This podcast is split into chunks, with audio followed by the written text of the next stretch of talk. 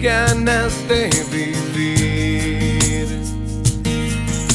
de la capacidad de mi alma. ¿Acaso no me has visto sonreír?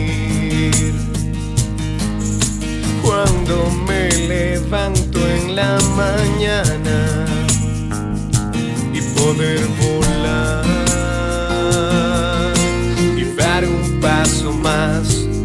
haré con fe. Sin ti no llegaré y tomar tu mano y caminar. El saber que no estoy solo, más lejos me hará llegar. Tengo tantas ganas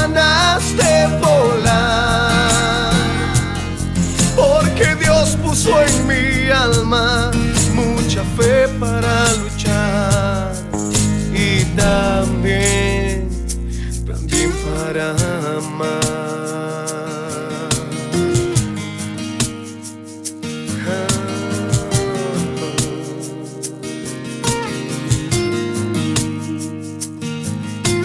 Una mañana me levanta el sol, me da un abrazo con su luz de amor. Sé con mis ojos debo continuar. Sé que no es fácil, no hay que desmayar. Tengo que creer y no perder la fe en algún lugar. Saben amar y tomar tu mano y caminar. El saber que no estoy solo, más lejos me hará llegar.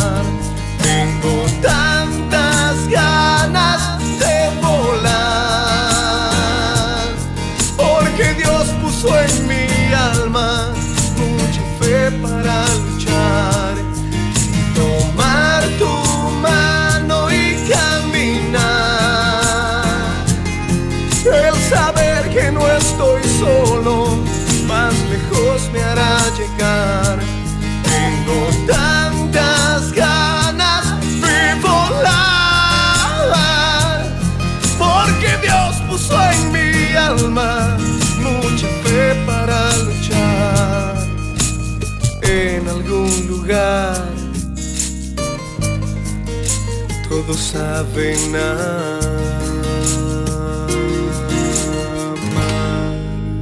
Buenas noches amigos, este es su programa Voces 502 a través de radiocentroamérica.com, la radio sin fronteras a través de Expresa Tehuate. Así que les comentamos que hoy andamos en un jueves muy ameno, que de nuevo nos escapamos de la cabina.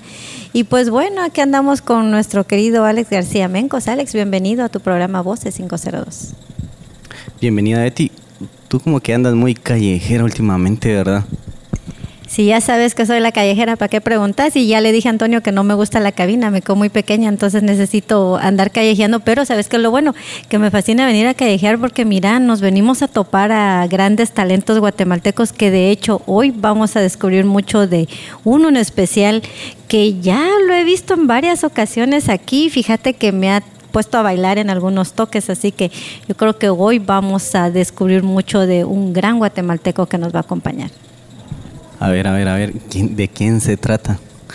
¿De quién vamos a hablar hoy? O mejor dicho, ¿con quién vamos a hablar hoy? Vamos a hablar con José Estuardo Salazar. Estuardo José Salazar. Estuardo José Salazar.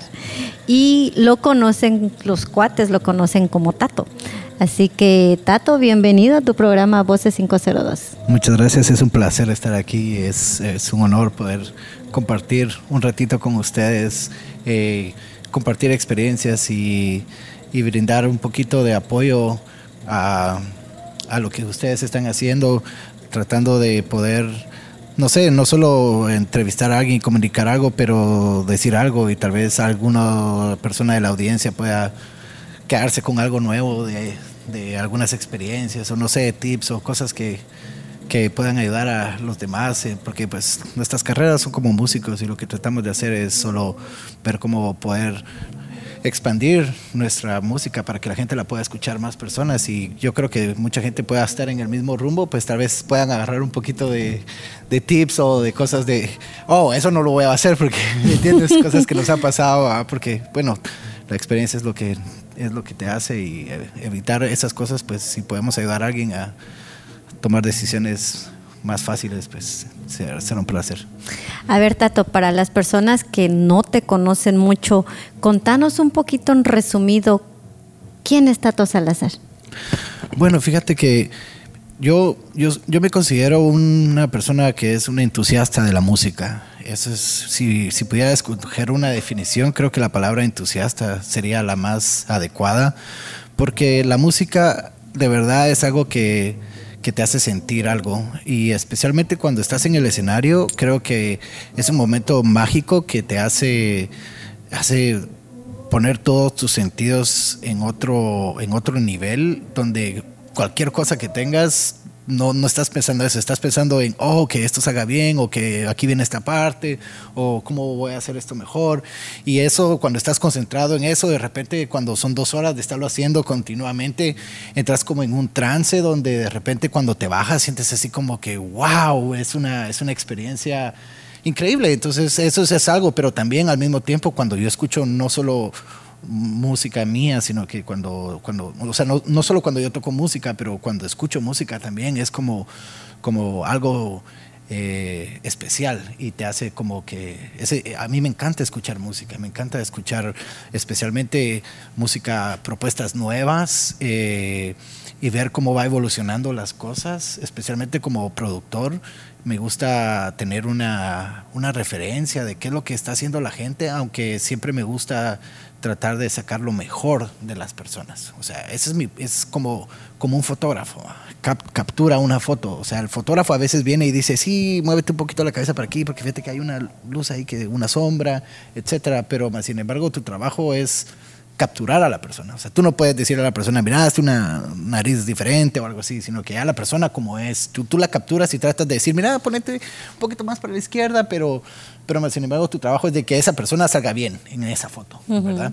Entonces, eh, como, como entusiasta de la música, me encanta escuchar música para saber qué es lo que las personas están haciendo y al mismo tiempo a veces es, es solo un, un, una forma de poder eh, sacar cosas en el día y poder decir, bueno, sacaron esta persona que admiro mucho, sacó un nuevo disco, entonces es como que, wow, me voy a sentar a mi casa y pongo mi disco y lo escucho desde principio a fin, es como un, es todo un trámite, ¿me entiendes? Es un trámite, es así como que, ok, me voy a sentar y voy a escuchar este nuevo disco. Eh, y, y, y, empiezas a, a, a darte cuenta que, que hay personas que, que sí tratan de sacarlo lo de ellos, ¿me entiendes? Y eso es la, son las cosas interesantes. Música hay varia y no hay, yo creo que como dicen, no hay mala fama, no hay mala música. Eh, lo, lo, lo, que hay son géneros y gustos y en gustos se rompen géneros y, y, y, eso es lo que pasa. Cada quien tiene diferentes cosas. Pero siempre yo siempre me ha gustado la música, es, es algo que siempre me, me, me, la llevo en mi corazón y, y, por lo mismo trato de dedicarme a, a hacer algo que me gusta. Y entonces siento que en el aspecto música, yo, yo he hecho de todo, pues, o sea, yo soy de aquellas personas que 17 oficios, 15 necesidades, dicen algo así, y, y, y, y, de probar de todo te das cuenta que dices, oh, esto es, esto es algo que sí me llena el corazón, ¿verdad? Es algo que desde chiquito me, me, me prendió la chispa. Eh, un día estaba yo escuchando la radio estaba, estaba viendo en la casa de mi abuelito, yo tenía como 11 o 12 años, y mi abuelito me dio un radio, pero porque nos fuimos a vivir con él, va.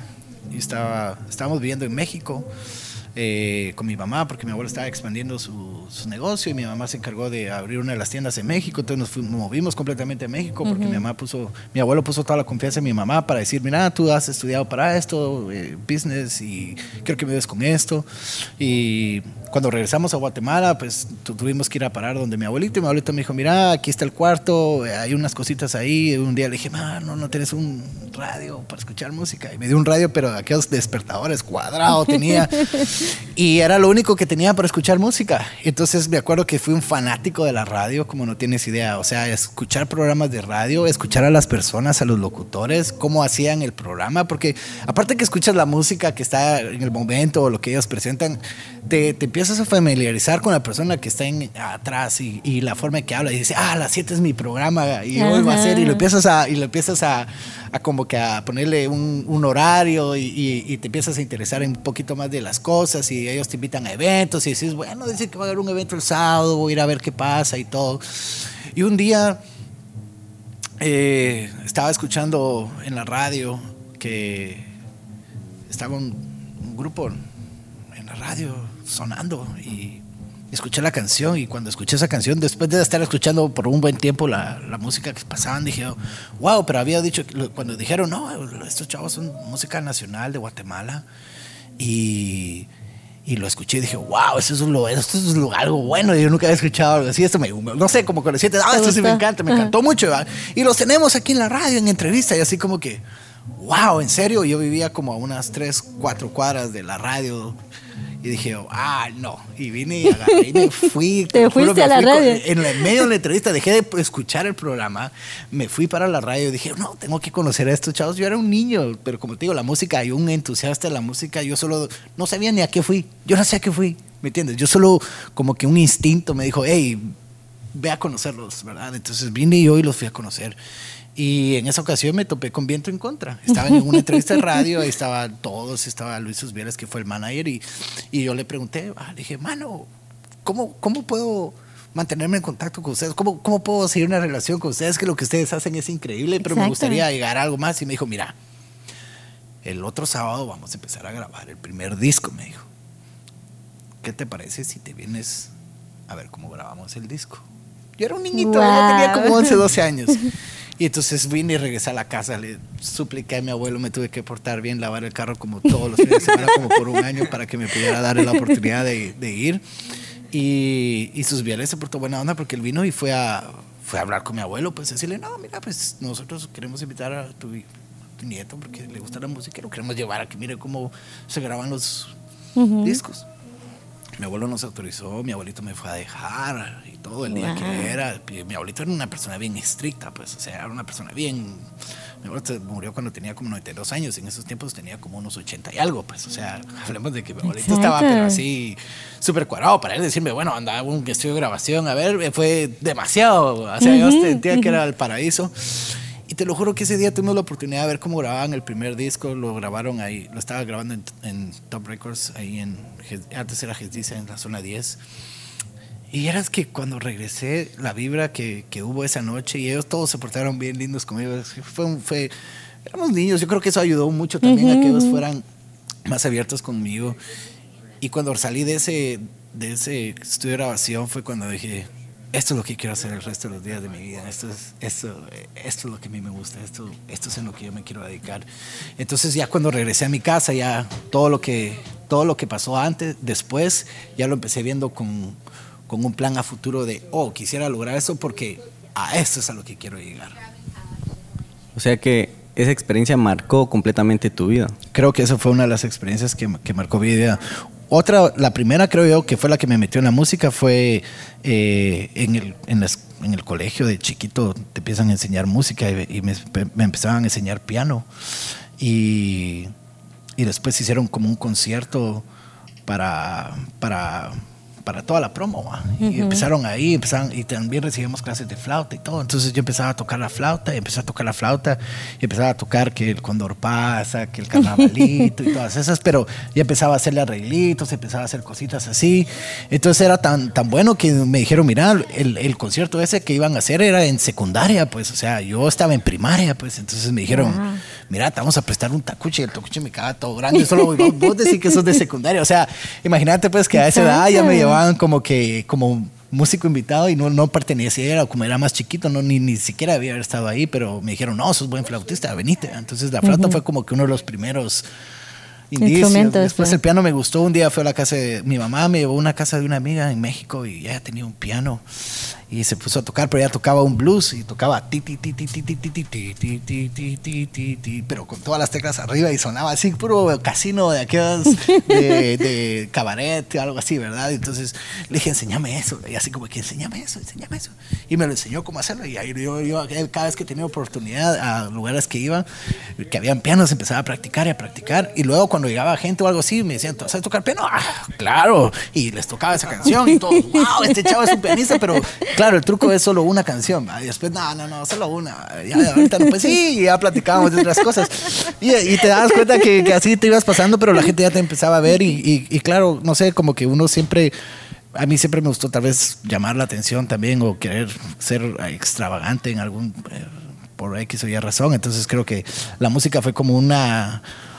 Un instrumento para poder realizar mi, mis, mis necesidades de expresarme, ¿me entiendes? De, de, de, llamar la atención y decir, hey, aquí estoy, hey, yo hago esto, yo soy cool. Tal vez por lo mismo, a veces bien dicen que, que cuando eso es así es porque tienes muchas inseguridades y, y ahora entiendo que, que yo no sabía qué es lo que estaba haciendo, pues yo no sabía, pero el mismo, el, el, el mismo no saber a veces es bueno porque eso te, te da el empuje a que hagas cosas que nunca harías si supieras cómo hacerlas, porque es cierto, existen reglas, yo, yo les llamo como eh, guidelines, ¿me entiendes? Son como, eh, como unos, como ciertos parámetros, donde a veces hay cosas que uno no está ahí, pero cuando no sabes nada de eso, tú haces un montón de cosas y de repente, pum, te das cuenta que algo, algo funcionó, algo pasó cuando hiciste algo y te das cuenta, y cuando encuentras algo que funciona, ya no lo muevas. O sea, si encuentras algo y dices, oh, eso funcionó, no lo muevas. Entonces, creo que el no haber sabido lo que yo estaba haciendo, esas inseguridades, despertaron muchas cosas. Entonces, fue como una combinación de cosas que se fueron dando en mi vida desde chiquito, que me fueron formalizando en esto. Y, y te lo juro que desde ese día que dije, bueno, esto es a lo que me quiero dedicar, eso es a lo que me he dedicado toda mi vida, ¿me entiendes? O sea, he, he tratado mi vida de dedicarla a a seguir ese sueño de, oh, quiero ser productor, quiero hacer música, quiero estar en un estudio de grabación, quiero hacer esto. Es tu vida. Es, mi vida, ¿me entiendes? Y, y gracias a Dios he tenido la oportunidad de continuar haciéndolo, ¿me entiendes? Y, y ha, sido un, ha, sido un largo viaje, la verdad. Y tengo 34 años ahorita, ¿me entiendes? Y la gente me dice, ¿te pareces de 25? Digo, gracias a Dios, porque yo siento que Dios me, me quitó 10, 10 años cuando era chiquito, pero me los devolvió con mi, con mi físico, pues, porque a veces es difícil, ¿me entiendes? O sea, no es fácil pararse en un escenario y tienes 40 años y estar saltando como loco ahí haciendo garabatos, ¿me entiendes? O sea, no, no es.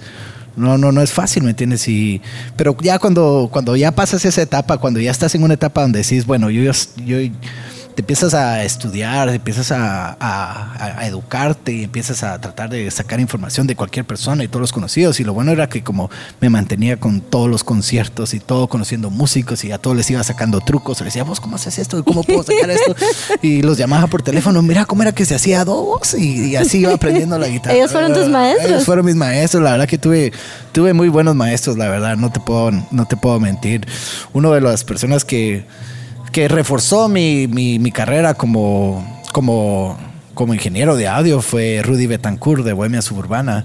Tuve la oportunidad de hacer un, un disco con él. Yo tenía un cliente que se llamaban eh, Gotas de Luz, eran cinco niños. Y fíjate que yo trabajaba con la Gran Calabaza y había un, en parte del show eh, sacábamos la armónica, hacíamos un, un show con la armónica. Y eso, eso, era una canción, pero la gente le encantaba eso. Y fuimos a tocar el Teatro Nacional un día y fuimos a tocar. Y un día un señor se me acercó y me dijo, oye, tú tocas la armónica, fíjate que nosotros tenemos un estudio de grabación y me, me encantaría ver si te puedes llegar a grabar unas armónicas. Ok, con mucho gusto. Y fui al estudio de grabación con él y fuimos a grabar. Ya había estado un poquito más maduro, ya había trabajado en varios estudios de grabación, ya había estado un poquito más en todo. Y un día me dijo, mira, nosotros siempre vamos de gira en Estados Unidos y todo. Si, si, si yo fuera a traer un estudio para grabar, porque quisiera grabar a mis hijos, porque él es su carrera, él es un artista que se dedica a, sus hijos 100% y su rollo es hacer música. Y dice, yo ya, ya no quiero andar pagando estudios, ya quiero grabar, grabo cinco discos al año, pues. O sea, era una persona y ando buscando a alguien que lo pueda hacer.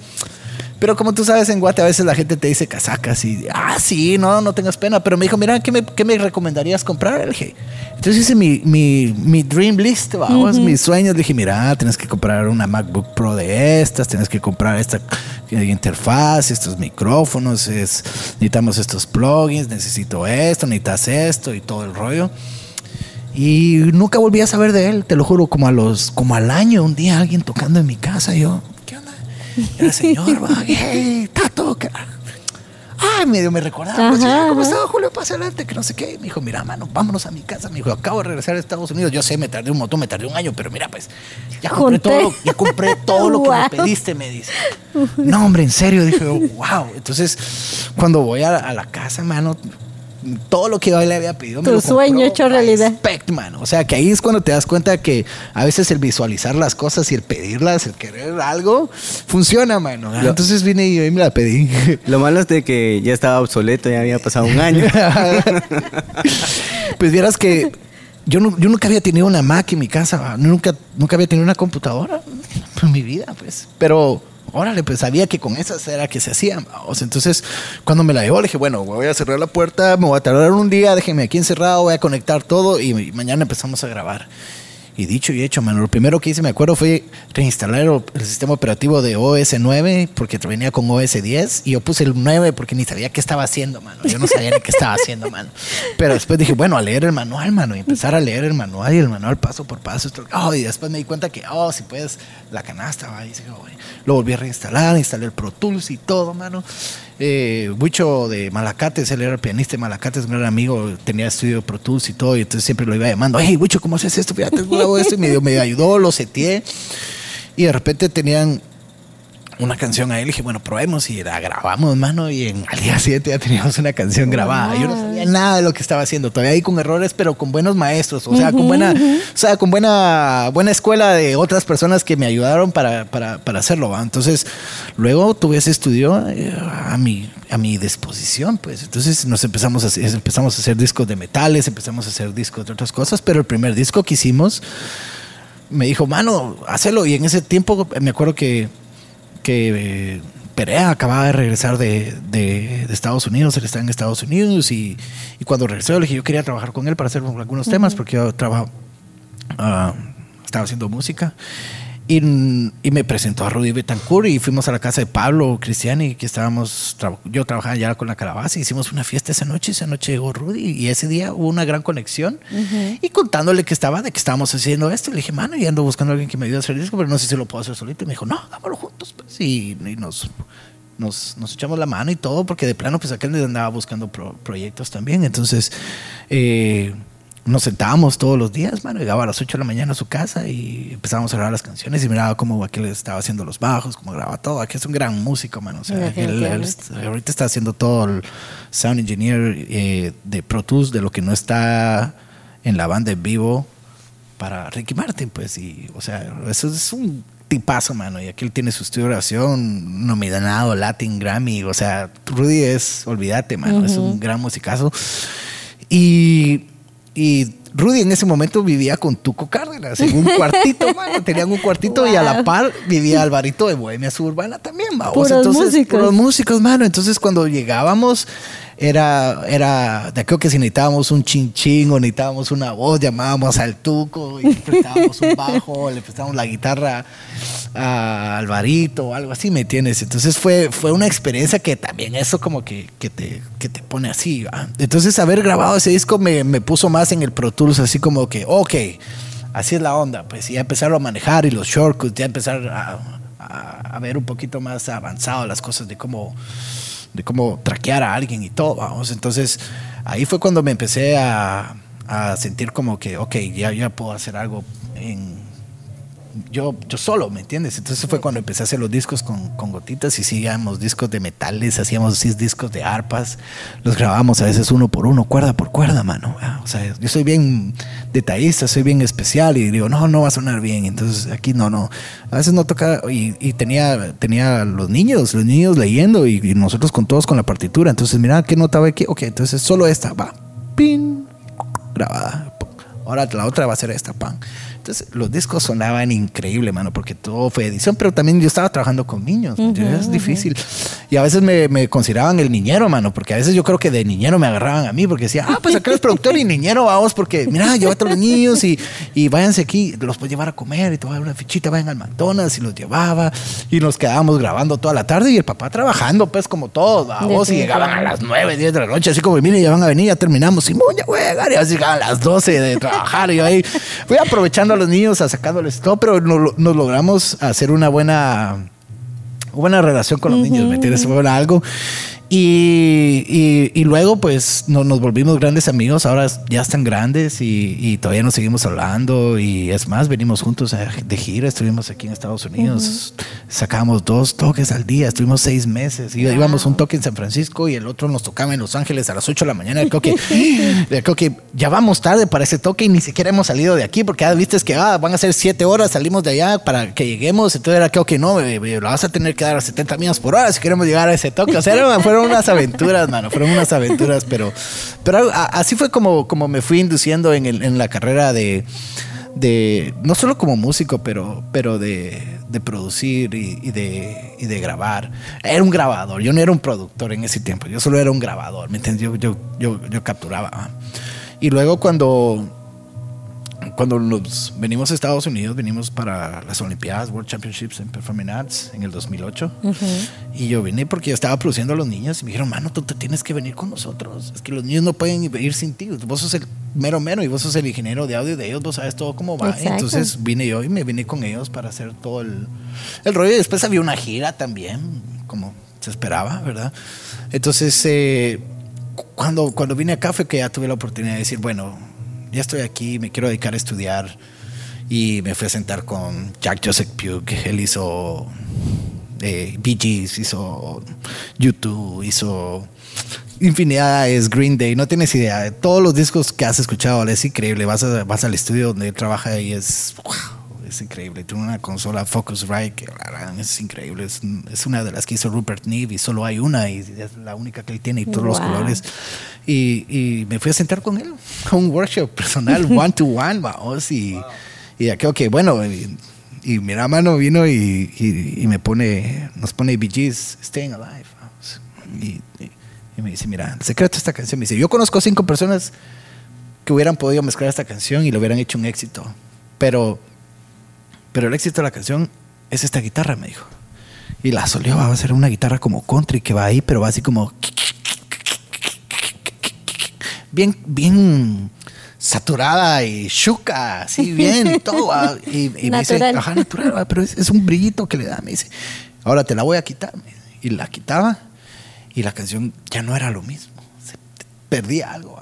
entonces son esos detallitos que te empiezas a dar cuenta que son bien importantes. Es como, como una cirugía. Te tienes que dar cuenta que tienes que estar atento y, y- y tienes que saber lo que estás haciendo y, y tienes que enfocarte que lo que vas a hacer es algo que va a trascender y si lo quieres hacer bien tienes que, que- que fijarte cuáles son los, las cositas que, que pueden salir ahí y que pueden, pueden hacer que algo, algo funcione, ¿me entiendes? va? Y, y luego me fui a sentar también con Steve Albini, vamos, que él hizo Nirvana, mano. O sea, es, o sea, es increíble. Es más, Steve Albini me enseñó la carta que, que le hizo a Kurt, vamos, que le dijo, mira, quería platicar contigo acerca de, de, de poder grabar el disco. Ya habíamos platicado anteriormente en no sé dónde.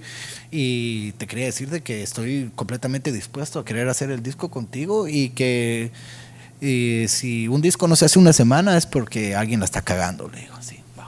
Así, pero Wow. pum, y así dice, if, so- if you don't make a record in one week, someone is fucking it up. Y así, así está, y ahí está firmado.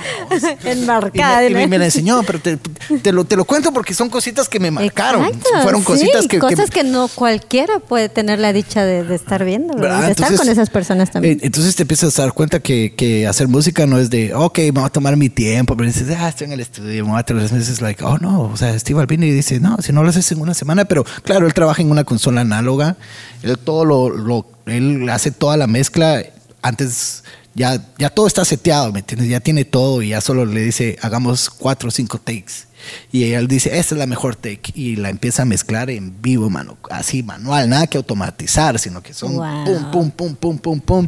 Y ya lo tira al máster. Por eso es que los puede, puede hacer así. O sea, hay diferentes formas de, de grabar. También puedes grabar cosa por cosita y todo, pero he aprendido que grabar en vivo todo junto es lo mágico, man. Es donde es- se siente, porque hay como un room. Fíjate que he probado grabar eh, baterías con digitales y baterías en vivo. Mano, cuando las escuchas, güey, si no has escuchado una batería en vivo y le escuchas la otra, dices, ah, qué bonito suena la batería. Cuando escuchas una la misma canción, pero grabada con las baterías que son, ahí es cuando dices, wow. Se nota la diferencia. Se nota porque como hay un como bleed, vamos, que se mete entre los micrófonos y todo, eso le empieza a dar como que cuerpo y un poquito más de sabor a toda la música. Entonces todas esas cosas fueron las que me fueron como que cambiando y fue cuando dije, no, es, yo, esto es lo que nunca pude hacer en Guate, yo nunca tuve acceso a ese tipo de educación. O sea, yo nunca, fíjate, yo me fui a tratar de ir a Full Sail en Miami para estudiar para Sound Engineer. Y verás que cuando ves el pensum y todo lo que me iban a enseñar, me iban a cobrar como 80 mil dólares por tres años que ibas a estar ahí y, y no- y todavía tenés que pagar tu renta y tenés que pagar tu comida claro. y todo. Y digo yo, no, no, no, no. Es- em- empecé a buscar workshops vamos, de, de- de personas que yo admiraba, pues, y es increíble. Eso es lo mejor, eso es lo mejor que cualquiera puede hacer. O sea, si no tienes 80 mil dólares para irte a estudiar, workshops es igual y hasta mejor, mano. A veces salís con empapado de conocimiento porque estás aprendiendo de los masters, mano, que lo han hecho por toda la vida, vamos. Entonces, toda mi vida siempre ha sido lo mismo, a tratar de, de- de aprender lo más que puedo porque como te digo, antes no sabía lo que hacía, hasta me entró como freak de, ay, yo siempre quiero tener el control y saber lo que estoy haciendo, pero también, como te digo, a veces, ya cuando ya sabes, dices, bueno, aquí están las guidelines, pero aquí puedo jugar, o sea, no hay reglas y las reglas se hicieron para romperlas, ¿verdad? Pero como te digo, hay guidelines también, pero ahora lo, lo más importante que he aprendido es, es, es que haya una buena comunicación con las personas. Si voy a grabar con alguien, yo tengo que tener una buena relación. Entonces ahí te empiezas a dar cuenta que no cualquiera puede producir, es que también tienes que tener como una magia como persona para poder trabajar con las personas y, y darles la importancia y hacerlos sentir cómodo, y a veces incómodos, porque hay veces de que si necesitas a alguien que se sientan incómodo, ¿verdad? le dices, mira, eh, vamos a vamos a dar una vuelta en bicicleta. Vamos a, vamos a dar una vuelta en bicicleta. Ya regresas cansado. Bueno, démoslo ahorita pues. Los matas ya, primero. ya- ya entran así como que "Ah, quiero hacer esto. Ah, Entonces ya, ya, ya tienen otro tipo de tono de voz. Como te digo, esto es, esto es cirúrgico, son detallitos que a veces mucha gente tal vez no aprecia. Pero eh, para mí son bien importantes y eso es lo que hace de diferencia y a la larga te empiezas a dar cuenta cuando empiezas a trabajar y empiezas a trabajar en proyectos más grandes y más gente quiere trabajar contigo, te empiezas a agradecer, es like, oh no, Tato, a Tato nunca, con ese chavo sí quiero trabajar porque él sí trabaja bien y hace todo lo que hace bien, man. Yo cuando trabajaba, por ejemplo, con Perea, mano, o con, o con todo, ah, me llamaban y decían, mira, Tato, vamos a grabar, a- acompañar, vamos a grabar baterías y vos me ayudas a sacar el- las baterías. Mira, mano, yo no, yo no solo iba a hacer baterías, pues yo venía y cableaba todo, cargaba, movía y cafecitos, yo iba a hacer, man- o sea, ¿me entiendes? O sea, no, Te no. involucrabas Me- sí, completo. sí, y no es solo decir, ah, como ya soy, ya la hice. No, no, nunca la has hecho nunca la vas a hacer. O sea, así es. Si te pones en tu mente como que una meta y ya cuando llegas a esa meta, no hay que ponerse metas, hay que ponerse sueños grandes nada más. Yo creo que esa es la mejor forma. Para mí no hay metas. O sea, metas a veces te, te, te ponen un tope. Porque sientes que, ah, ya, lo, ya logré esto. Y ahí a veces se ¿Qué queda. sigue? Y a veces se queda uno. Entonces, a veces lo, lo mejor es, es, es eh, o ponerse metas muy grandes o, saber de que nunca la vas a hacer. Porque si te pones en la, en la, en la cabeza de que ya la hice, entonces ya empiezan otras cosas a, a funcionar así un poquito feo o a veces sale los rockstar, dicen. ah, entonces yo siempre trato de ser bien humilde, mano, y, y- y yo soy dos manos, yo soy un, un- yo resuelvo problemas, ¿me entiendes? O sea, a mí no, a, a mí no, a mí no me molesta si me tengo que meter abajo de la lluvia o electrocutarme algún cacho solo por probar algo, ¿me entiendes? O sea, es, es de que yo voy con todo, pues, y, y cuando tienes ese espíritu, ah, las cosas como te cambian, en serio, la verdad que si haces las cosas bien, como dicen, no te pueden salir mal. Tato, um, en todo lo que has producido y has ah, hecho en tu carrera musical, ¿qué te parece si le presentamos algo a, la gente que yo creo que está ansiosa por oír algo de tu producción o algo de, propio tuyo? Claro, claro. Fíjate que eh, este es, uno de los temas que, que también te, te hacen confiar más en lo que estás haciendo. Fíjate que eh, un día nos, nos invitaron a un concurso de Alfa Super Estéreo, se llamaba eh, Festival Pop Latino, y, y me dijeron, mano, aquí hay que, que llevar un disco y lo llevamos a última hora y de repente me llamaron, miren, ustedes clasificaron, vayan al estudio. Fuimos al estudio, pero sin banda, mano. Yo era el único y el otro cuate me dijo, yo llego a grabar las voces, pero de ahí traté a llamar amigos y nadie pudo llegar, mano. Entonces, cuando llegué al estudio, le digo, mano, soy yo solito y eso es lo que hago, pues, y yo, yo canto, pues, y yo hago las guitarras y pues yo produzco y ahí le hago al estudio de grabación. Bueno, entra, pues, y me entraron solito al estudio, mano, y sin nadie, mano, y ahí yo grabar todo, y hice todo. Y después en la noche me llama el productor Gerardo Rojas, me dice, mira, mano, de todas las rolas, de todos los chavos que vinieron con banda y con todos, tu rola fue la mejor, mano. Entonces, mira, tengo trabajo para ti, venite el lunes y empezamos a trabajar. Órale, pues. Y estando ahí me dijo, a ver, échame un par de rolas que tenés. Y le canté una canción. Me dijo, pues esa canción es tuya, sí. Wow, mano, mi hija se va para México ahorita y necesitamos una canción. Pero, mano, tu canción está buenísima, mano. Grabémosla, pues. Y me invitaron al palacio a hacerme una, invitación para que, formalmente, para que si podía dar mi canción para que su hija Fabiola Rodas la pudiera interpretar en México, en un festival que se iba a México que se llamaba Código Fama Internacional. Y hicimos la canción y ganó, mano. Y ganó. Primer lugar. Luego dijeron lugar. que fue el segundo, pero bueno, eso ya son errores de concursos, ¿verdad? Pero yo lo viví y yo, yo sentí el que ganaste el primer lugar. Es como, ah, yo sé lo que se siente cuando una, una reina de belleza llega y le dicen, ah, tú ganaste, sí, ah, y después le dicen, no, no, no, Perdón, eh, me perdón, me equivoqué, era segundo lugar. Y, y esa es esta Suele canción. Y es esta canción, se llama Recuerdos Gachos. Y espero que les guste. También una más, regalarnos una más. Bueno, esta, esto es algo de, de lo último que, que he estado trabajando como, como, como ingeniero de audio, como, como una persona que masteriza música. Y tuve el, tuve el gusto de trabajar con, con Domingo Lemus, Tuco Cárdenas y El Gordo. Hicimos esta, esta, hicimos dos temas. Hicimos uno para la película Cuatro Liros, que es, que es el del, el- es el, es el de los créditos. O sea, aquellos son bien cineastas, mano. Y, y- Domingo siempre habla de que, mano, las canciones de las letras, es que con todas las películas, desde Quentin Tarantino, sabes que la, la canción final, la de las letras, es la mejor canción de la película. Sea, ahí es donde pones tu mejor canción, ma. Entonces me mandaron la canción, me dijeron, mano, Tato, hicimos esto. Tuco nos ha dicho que ha trabajado contigo un montón y, mano, queremos que nos pongas el, el final touch, vamos. Y entonces esta es de mi amigo El Gordo, que trabajamos juntos en la Gran Calabaza, tocamos como seis años juntos de vernos las jetas todos los días, irnos de gira, mano, fue una aventura, como quiero al Gordo, un saludo Gordo. Y, y, y también hicimos esta canción con Domingo Lemos que se llama... eh, Creo que se llama La Montaña, no me acuerdo cómo se llama ahorita. Bueno, vamos a esa rola, vamos a, vamos a, nos vamos a ir con esa rola de, de la película de cuatro litros, De ¿no? cuatro litros. Ok, Bueno, entonces nos vamos a ir a un corte musical y vamos a regresar en unos segunditos para seguir aquí con la buena plática que tenemos con nuestro querido Tato. Ya ves, Alex, todo lo que estamos aprendiendo hoy. Con la buena casaca se dice. Ok, bueno, seguimos casaqueando a rato. Vámonos a un corte musical. Vámonos.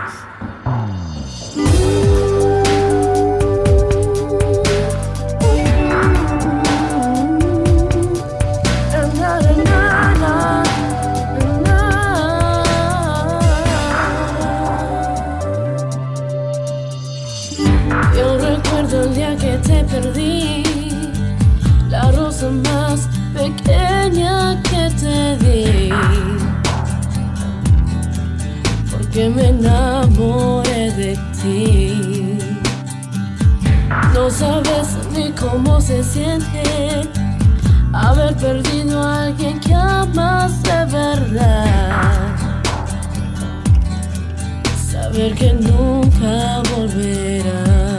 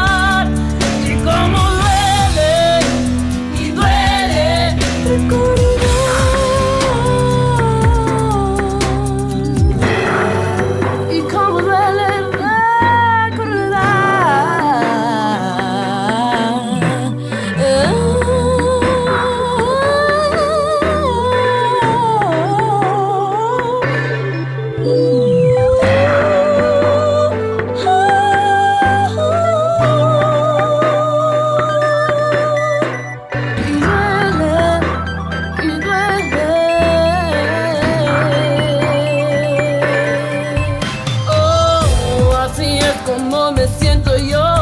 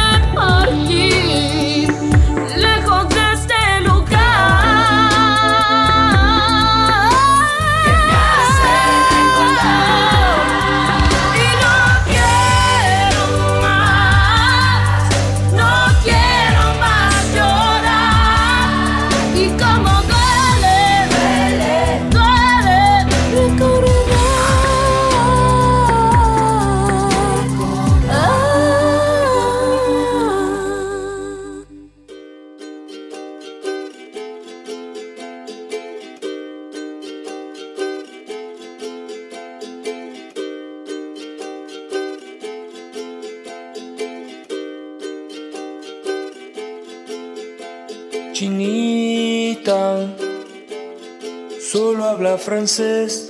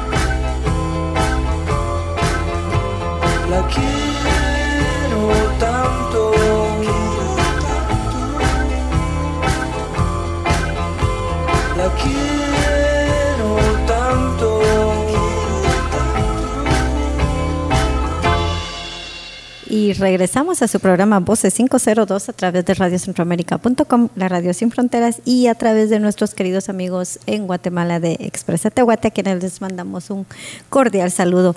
Eh, aquí estamos teniendo una gran casaca, como dice el Alex Contato. Bien casaquera la Betty. Y ahora ya, lo menos- por lo menos ahora ya me cambió, ya no me, ya no me dijo chismosa, porque siempre me dice chismosa, es decir, no soy chismosa, soy comunicativa y me gusta compartir con las demás personas lo, lo que, lo, lo que los artistas me cuentan. No, también eres una gran chismosa. De eso no, no, no te lo voy a cambiar. Solo que hoy estamos en gran casaca. Ah, bueno, sí, hoy como buena chapina ando en buena casaca. Bueno, sigamos casaqueando, pues vos, Tata. Bueno, sigamos, sigamos.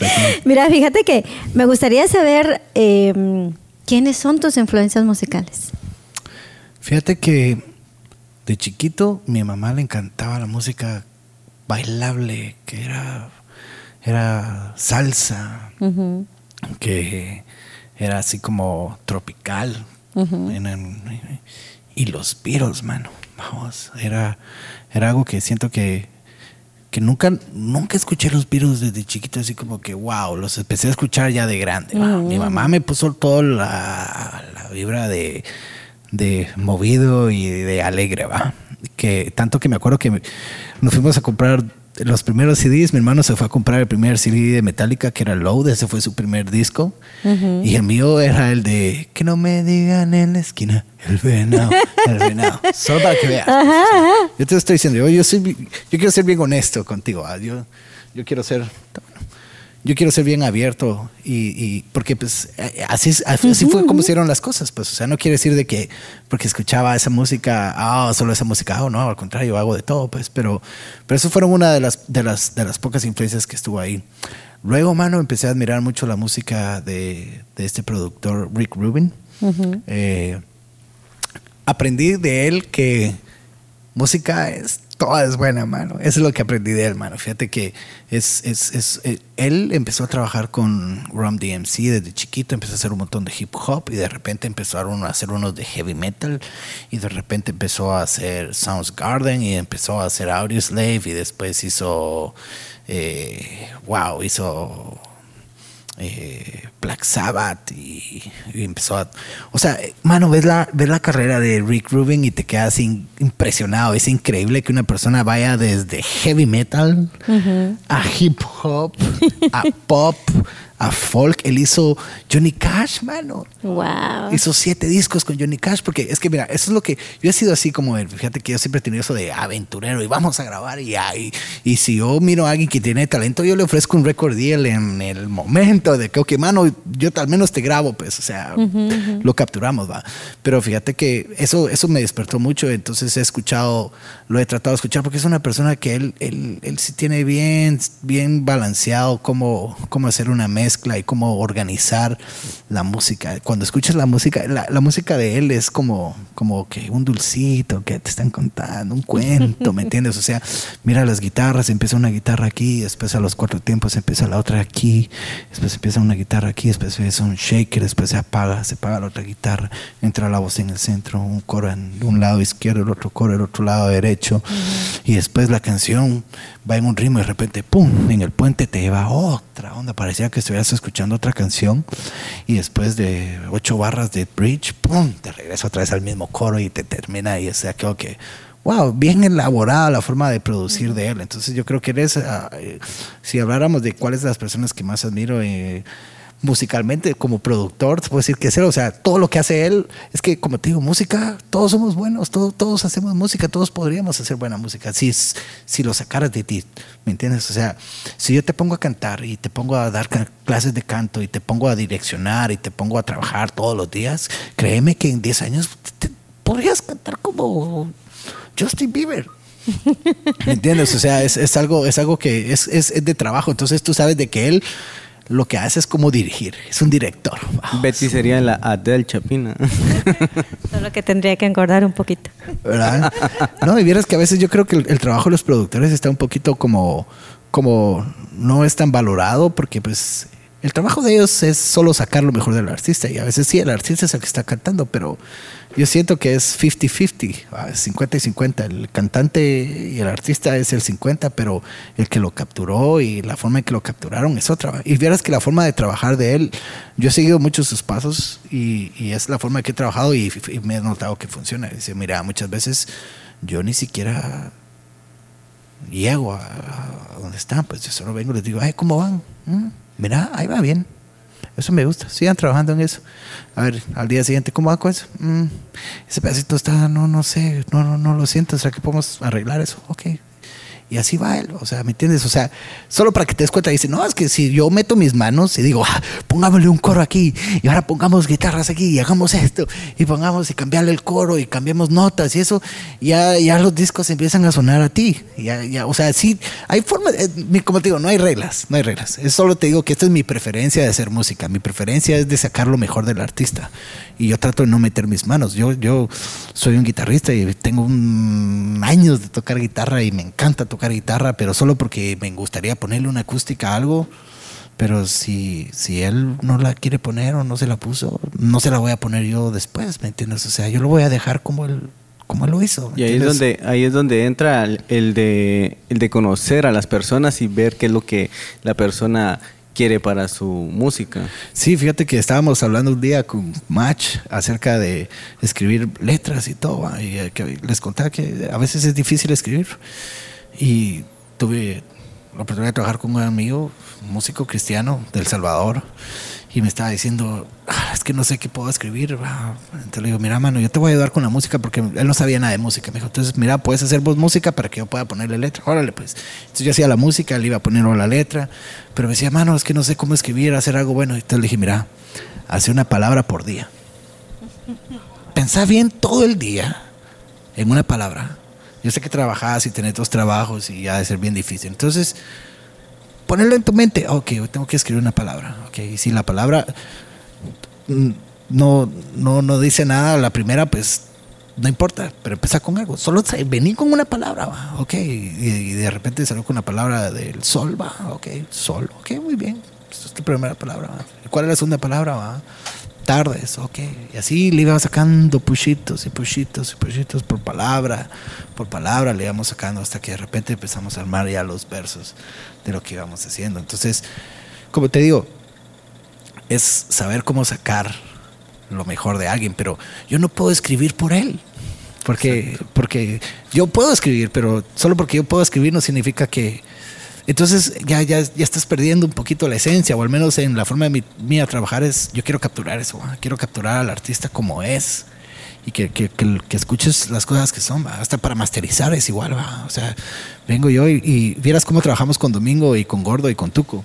Es un Skype session y la programamos mira, va a ser jueves en la noche, órale, pues. Entonces ya le digo a mi esposa, mira, voy a trabajar tal y tal día, me puedes tener unas mis cervecitas ahí todo, porque me voy a echar los tragos con mis amigos en Guatemala, desde Portland, vamos. Entonces tengo mis No tres miras cervecitas. borroso. Ah, no, no, solo tres cervezas, no tomo más de tres.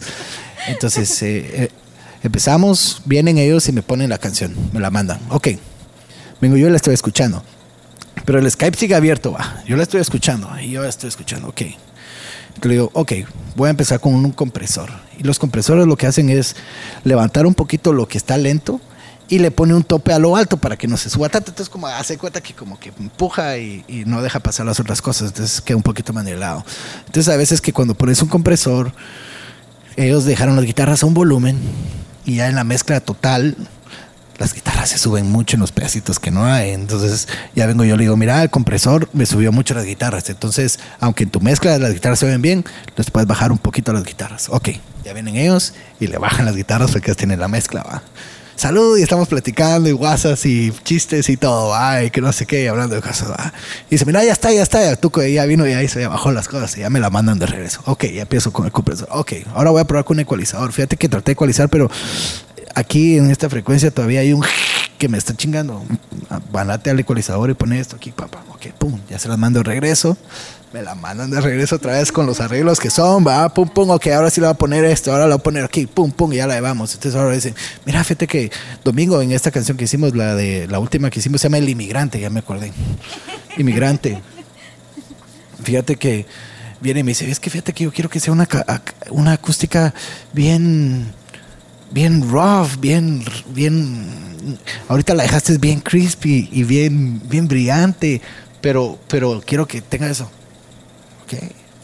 Entonces le tengo que bajar al compresor ahí lo empiezo a automatizar porque sé que en ese pedazo de las guitarras, pero sé que ese compresor funciona bien en el coro y lo otro, entonces empiezo a automatizar el compresor en, en tiempo real, mano, para que donde no haya, donde no quiera eso, porque yo estoy haciendo lo que él quiere, ¿me entiendes? Yo, yo quiero, él tiene una forma que quiere transmitir y me dice es que yo quiero que tenga esta vibra. Entonces yo lo entiendo y digo, sí, no, le pongo el compresor hasta aquí, no, las guitarras van a sonar como que va muy picadas, entonces dejémoslas que suenen más, más suavecitas y todo. Entonces, como te digo, esa, es- esa es la forma de trabajar con nosotros y después ya cuando las mando me dicen, ahora miremos el nivel del volumen, cómo, cómo estaba. Entonces yo le digo, mira, yo por lo regular, mi, mi forma de trabajar es menos 9 decibeles. Yo digo, sí, a menos 9 decibeles es la forma donde el sweet spot para mí va. Entonces me dice, no, está bien. Y después me dice, no, fíjate que es- ese tipo es que está un poquito bajita. Ok, te lo voy a subir un poquito, te voy a poner menos 10, lo voy a subir un dB, bueno, más aquí, va, pum, pum, ya se las mando. Oh, ah, mano, ahí está re bien, puta, ahí está bien. Y ahí es, ahí vieras, es una celebración. Es más, ahora los he, los he grabado, ahora. Me las imagino, cómo me encantaría ver eso. Grabo, grabo las sesiones ahora, vamos, entonces las tengo grabadas ah, para, para un día cuando esté viejito me voy a matar de la risa de todas las cosas que hicimos, vamos, pero, pero sí, así es como lo levantamos. Si vieras que cuando ya está, me dicen, mira, ¿cómo está esa? Y lo digo, aquí ya está, mano, ya la mando a regreso y ellos son los que aprueban todo, pues, o sea, ya ellos vienen escuchan y dicen, Tato, yo quiero, ahí está. Ya, ahí está, ya, ni la toqué mucha, ya ahí está, ya ahí suena re bien, va, sí. Son dos, tres horas los que nos toma hacer un, tema, o sea, es una, es una sesión, pero es, llega un punto donde sentís que yo estuviera ahí enfrente de ellos, ¿me entiendes? Y ellos están ahí en Shela, ahora que están viviendo todos juntos en Shela, allá cerca, eh, se juntan más y por eso, pues, yo con Tuco siempre tuvimos una gran amistad. Yo trabajaba con Tuco desde el 2007, le saca- hacía sonido con Tuco y, el sonido lo sacábamos digital desde mi laptop. Y ahora, ahora aquí todavía te empiezan a usar consolas digitales, pero yo desde chiquito ya estaba sacando sonido con Tuco digital, mano, con, con plugins y todo, vamos. Entonces, nosotros lo hemos, Tuco, no sé, fue una buena mancuerna que hicimos ¿va? juntos y hacíamos toques y nos íbamos a todos lados y, y ya los tenía pero seteados y tú que decía, mano, es que como suena, mano. O sea, es- eso era lo más importante, vamos, para Tuco, sonar bien, vamos. Entonces, creo que cuando me vine para acá, me, siempre me dijo, no, hombre, ¿para qué se va a ir para allá, mano? Si a comer mierda van a ir todos, que ya, la- porque ya fui y ya, va.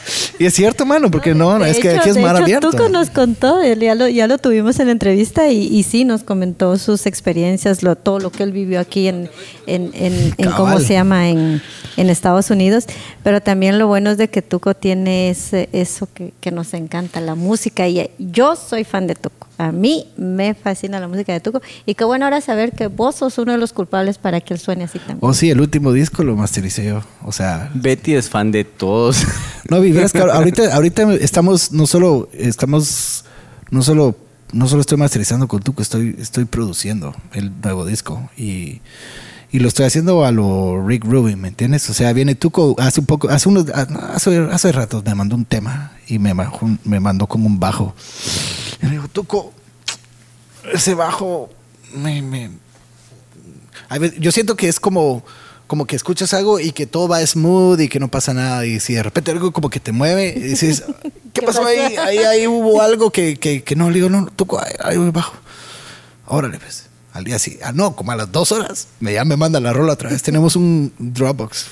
Y ya, veo una notificación. Tú mandas. Salgo a mi casa, escucharlo en los audífonos y. Mano, le hizo una figura al bajo ahí que. Yo solo ya me Ahí it. está.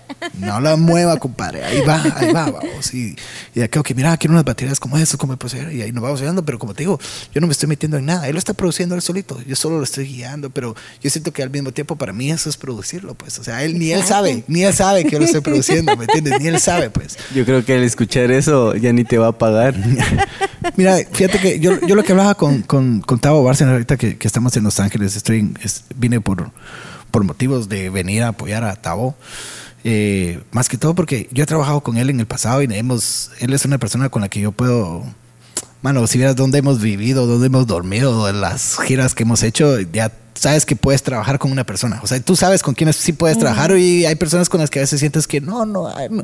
aunque te encantaría trabajar con ellas, dices, ah, pero va a ser un poquito más difícil. Entonces, cuando, cuando Tavo vino, yo le dije, mira, Tavo, me quiero juntar contigo. La primera vez estaba en, de gira con, lo- con la gira de Ricardo Andrade por la East Coast. Yo estaba acá, no se pudo. Después cuando vino, vino a Chicago y así como que, mano, me queda muy lejos. Ahora que vine a Los Ángeles, yo vivo en, yo vivo en Portland y digo, no, mano. Hoy sí me, llego. hoy sí me quedas como a dos horas. Hoy sí nos vamos a juntar, compadre. Y mira, voy con todas mis chivas y yo soy dos manos ahí, mano. Yo no solo soy tu sound engineer ni tu músico, yo soy todo, mano, lo que necesites. O sea, yo estoy dispuesto a que. Yo lo que quiero es que te salga bien porque me encantaría que te vinieras para acá un día y trabajemos juntos porque me encantaría trabajar un día con Tao más, más serio, pues. O sea, hacer algo que no. Porque no solo es de tocar, pues yo creo que tocar es algo, pero la verdad que donde se capturan las cosas es en el estudio, es cuando empiezas a grabar, empiezas a colaborar, porque esas cosas se quedan grabadas. Correcto. Y años después empiezas a escuchar las cosas y dices, oh, si no lo hubiera grabado, ¿qué? O sea, los recuerdos los tengo, pues yo tengo todos los recuerdos de todos los conciertos que hicimos, pues, pero no los tenemos grabados, por ejemplo. Ah, solo una foto tengo de hace como 12 años cuando tocábamos juntos en las giras Wow. que hacíamos con Tavo, pues, o sea, eh, es lo único que tengo, o sea, no tengo, no tengo nada. No queda nada, entonces sabes que la única forma de capturar los momentos es grabándolos. Entonces eh, le dije, Tavo, no, hombre, vamos y yo te apoyo en lo que necesites. Y, sé que viene solo, sé que viene solo. Entonces le digo, mira, mano, yo te hago la base con la guitarra y yo te acompaño en todo lo que necesites y todo. Y, de eso se trata, vamos, de, de, de apoyar y hacer lo que se pueda, pues, o sea. Así es. A ver, Alex, yo sé que vos tenés preguntas por ahí para Tato. Aprovecha porque yo sigo de preguntón aquí. Aprovecho si no se me va. A ver, Tato. em, en lo personal, ¿cómo o en qué te inspiras para, para arreglar vos tu- tus canciones, tus letras? ¿Qué, qué, ¿De qué manera lo haces? Fíjate que es una pregunta bien, bien profunda y bien difícil de, de poder explicar. Creo que no, no, no, no tengo palabras para explicarte cómo, qué es lo que me inspira. Eh, tengo un hambre por, por ser una persona de éxito y de poder tener dedicarme a lo que me gusta y lo hago con esa misión. O sea, yo creo que mucha gente se, se enfoca en hacer dinero y creo que, que está bien porque el dinero, claro, es súper importantísimo. Es más, aquí necesitas dinero. Si no lo haces, si no tienes dinero, no lo haces. Mi, mi, mi forma de trabajar es hacer las cosas bien y hacerlo mejor, el, hacer arte. Esa es mi inspiración, hacer arte. El, el ser artístico, el, el, proponer algo. ¿Me entiendes? O sea, no, puede ser a veces que cuando hice canciones de chiquito porque una novia se me fue, me enojó, porque se me murió alguien que, que- que quería mucho, cosas así. Pero no siempre son esas cosas las que te mueven a hacer algo. Yo creo que lo que de verdad te mueve es esa, es esa visión que tienes de, de- de que tengo que levantarme y tengo que crear música hoy, ¿me entiendes? Y que tengo que hacer, tengo que dedicarme a mi carrera y tengo que hacer, proponer algo, porque como te- lo mismo, vamos a lo mismo que te decía, si, si, si no haces nada, si te sentaste todo el día a ver tele o trabajaste todo el día, no importa, aunque hayas trabajado, trabajar está bien. Si yo no estoy diciendo que es malo trabajar, no estoy diciendo que es malo ver todo el día. Yo a veces cuando puedo verme día, un día televisión todo el día, me a ver películas que quisiera ver y es, no es nada malo, pues, pero también te empiezas a dar cuenta que si no empiezas a avanzar, es, es como un- una gotita de agua que pones en un vaso. ay, si le pones una gotita hoy, pues no miras nada la diferencia. Y vas al día siguiente y le pones otra gotita y no pasa nada. Pero ponerle una gotita y mirarlo cómo se pone en un año, ese vaso se llena, pues Se rebalsa. se rebalsa. ¿ya? Entonces, creo que tal vez por ahí iría, ¿va? Porque a veces, como te digo, hay cosas que son experiencias que te pasan, que son las que te inspiran a hacer algo, pero yo creo que es porque ya estoy como que con, con un tachón ahí, ya me tacharon ahí, que me pusieron ahí, ya se me, ya mi cabeza ya no funciona como otras personas, pues ya mi, mi, mi cabeza ya piensa en solo, solo para adelante, ¿me entiendes? Eh, Yo ya tengo bien definido que sea lo que sea, yo tengo que levantarme. Entonces yo vengo y me levanto y si no tengo nada de inspiración, yo sigo tocando teclas y lo que salga. ¿Me entiendes? Es, más, es, si pudiéramos definirlo, creo que esa es mi nueva forma de hacer música. O sea, tratar de, yo, yo ahorita estoy creando un proyecto con, con, con mi esposa y, otros amigos y eh, son amigos con los que yo me puedo, como, como les explicaba, yo quisiera estar desnudo. Yo puedo estar desnudo con ellos, pues, o sea, yo puedo ser yo mismo, yo puedo equivocarme, puedo hacer algo y, y nadie se va a burlar o nadie me va a hacer nada. O sea, es algo de que okay, ellos saben que yo estoy experimentando Exacto. lo que pasa. Entonces yo vengo y empiezo con, con una drum machine, empezar a hacer beats y. yo no sé ni qué estoy tocando, mano. O sea, tengo un concepto, o sea, yo sé que tengo un concepto, sé cuando algo suena bien o no suena mal, pero yo solo estoy probando y estoy papachando botones y, le voy a poner los filtros a esto, este suena muy agudo, este va, pa. pero yo solo estoy siguiendo mis instintos, ¿me entiendes? Yo solo estoy dándole play a eso, yo no sé qué va a pasar. Y eso es lo mágico, porque después viene mi esposa y le pone una voz ahí, ay, voy a hacer esto. Y después, ah, es que no te estás, ah, tú sabes que vamos a probar una melodía y voy a agarrar un sintetizador y voy a poner un LFO aquí. Y digo, pues, a veces no sé ni qué estoy tocando en el sintetizador, solo son sonidos. Los empiezo a mudar. Yo puedo usar un sintetizador, lo conozco de pie a cabeza. O sea, yo sé cómo suena un sintetizador, pero al mismo tiempo, cuando estoy trabajando, solo estoy moviendo y cositas. O sea, Estás porque, porque si te pones una idea de lo que querés hacer, a veces te empiezas a complicar porque empiezas a, tiene que ser así, entonces hasta pierdes más tiempo porque tenés como una idea de cómo sea y entonces la gente se empieza a perder el momentum y el momentum es bien importante, man. El momentum es, es lo que te hace hacer algo. Nosotros estábamos grabando una canción hoy, la estamos mezclando y te decía, ¿cuándo, la vas- ¿cuándo va a estar lista? Esta la voy a mezclar mañana en el, en el avión, pues.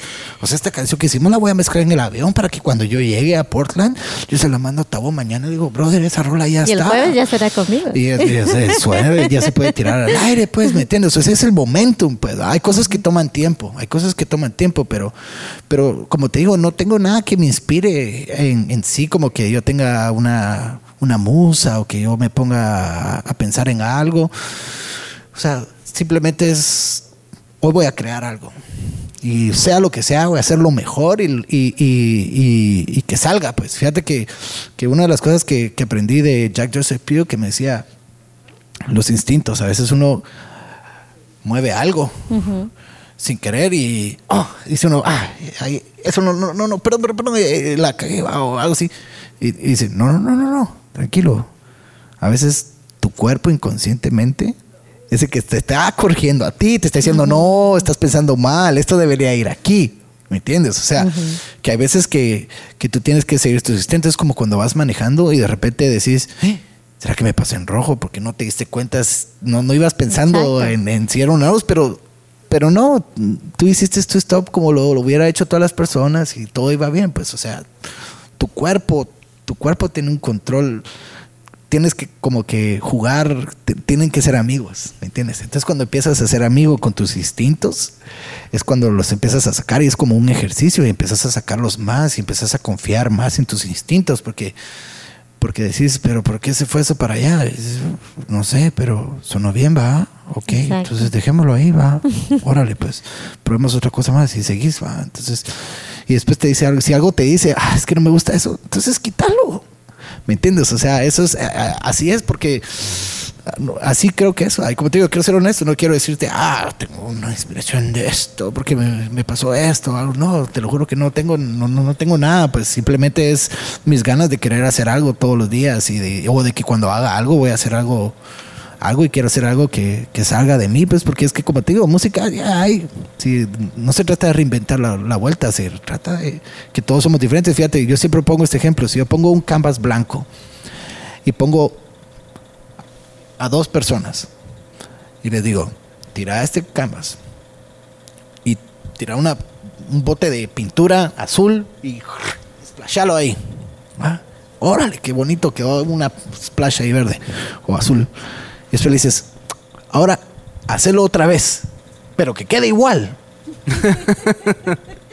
¿Qué pasa? No se puede. Porque el ángulo, la velocidad, la física son cosas que, que no podemos, es lo mágico que tenemos todos. Que no, cuando haces algo, lo haces. Por eso es que cuando grabamos hacemos una toma y después hago otra, otra, y hago cuatro, y después ya las escucho y yo digo cuál es la mejor, cuál es la que me gusta más, o a veces corto, este pedacito está más bonito del otro. Por lo mismo, porque cuando la cantas, no la cantas bien, es diferente, va. Cuando grabo también, y si voy a doblar una voz, la grabo otra vez con otro micrófono. Bueno, cuando no hay, no hay. Pero si voy a grabar una guitarra de un lado, es con una guitarra y con un micrófono. Si la voy a grabar en otro lado, es con otra guitarra, con otro micrófono. Porque este micrófono tiene una frecuencia que si lo vuelvo a remitir, aunque tengas dos guitarras, eh, siempre vas a escuchar ese como que el mismo sabor que tiene. man. Entonces se empiezan a ampliar las cosas cuando empiezas a usar diferentes micrófonos para usar cosas y diferentes cosas. Entonces es, es como te digo, es, es la magia del humano de que no suenas igual y que no haces las cosas igual.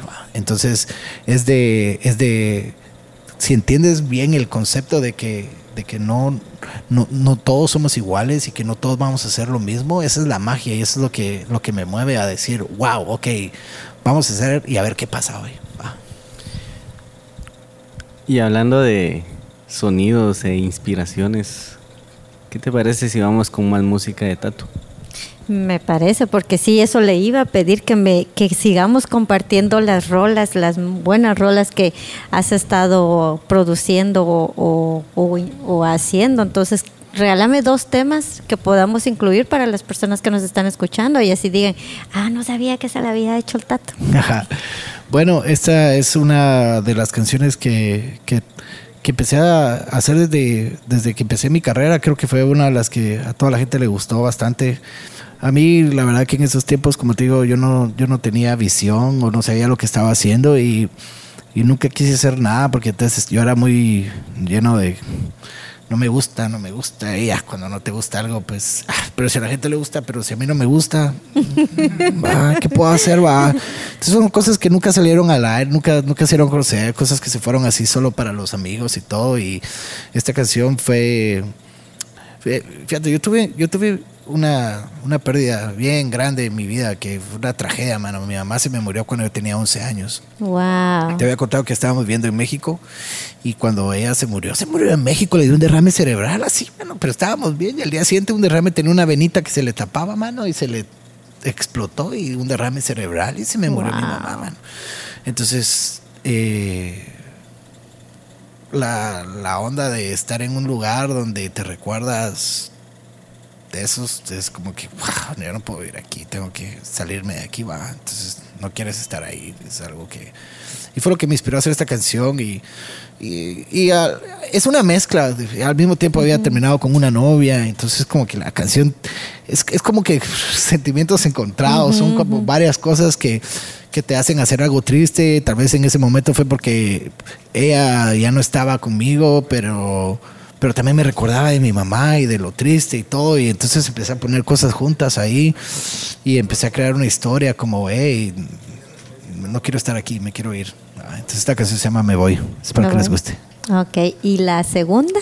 Y la segunda que vamos a escuchar, si quieren, es algo de, de lo último que he hecho yo. Estoy, estoy, yo soy una persona, como digo, no solo hago música, a mí me encanta hacer películas, a mí me encanta hacer cine, a mí me encanta hacer fotografía, hago fotografías de bodas, hago, hago música para películas y hago, esto es algo instrumental, pero es algo de que quiero hacer como para música de advertising también y para series de Netflix, esas ondas. ¿va? Entonces, esto es puro instrumentalón, pero esto es lo último que he hecho, pero está muy bueno porque es lo último que, se- que, que- que estamos hecho.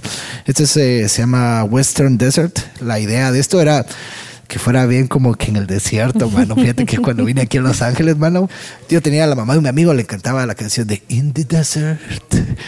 No, no si la oído de América, el Grupo América, mano, y me encantaba. Y yo me acuerdo que íbamos con gotitas de luz en el desierto, mano, manejando para San Francisco, para Arizona a veces, mano. Y yo nunca había visto el desierto, es increíble ver el desierto, mano. Es Lindo. como que wow, wow. Mucha gente dice, pero ahí no hay nada, esto es el desierto, pero para mí es como que wow, el desierto. ¿ah? Entonces siempre me quedaba. Entonces cuando, cuando estábamos haciendo esto dije, ah, algo que tuviera sabor y, y no sé, tal vez ese día me estaba acordando de eso y dije, vamos a hacer algo bien western, desert, ¿va? así como desértico. ¿va? Entonces de ahí salió ese tema y entonces empecé a buscar ideas de, de darle sabor así como bien country, bien así, pero también pensándolo como para una película, ¿me entiendes? O sea, es, es algo de lo que estoy haciendo último porque es una empresa que estoy empezando ahorita para que vende música, license music para para para filmmakers, vamos, que quieren hacer una serie y también necesitan una una variedad de música, pero que toda tenga un mismo sabor. Y como yo soy el que la hago, vamos, tiene ese sabor mío, aunque sean diferentes géneros, es, eso es lo de mi sabor. ¿no? Entonces este se Ok. llama Western Desert. Bueno, pues vámonos a disfrutar un poco de la música de Tato y ya vamos a regresar en unos segunditos ya para que sigamos conociendo un poquito más de, de, lo, de lo- todas las aventuras y todas las buenas anécdotas de Tato. Regresamos en unos segunditos. Me voy, me voy lejos de aquí. Me voy, me voy lejos de aquí. He estado esperando que contestes la canción que te escribí un tiempo atrás. Lo hice nada más para asegurar que te vuelva a ver algún día, tal vez.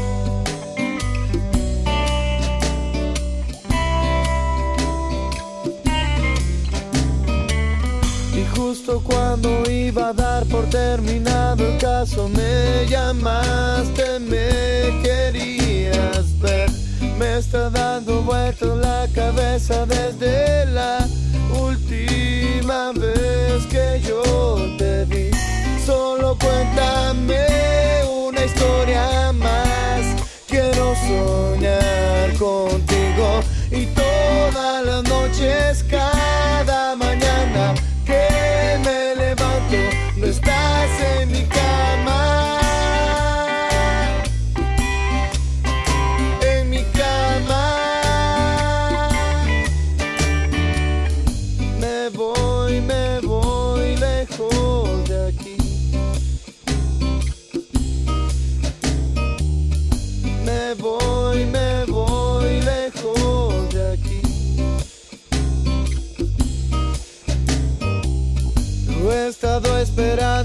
Contestes la canción que te escribí un tiempo atrás. Lo hice nada más para asegurar que te vuelva a ver algún día, tal vez. Solo cuéntame una historia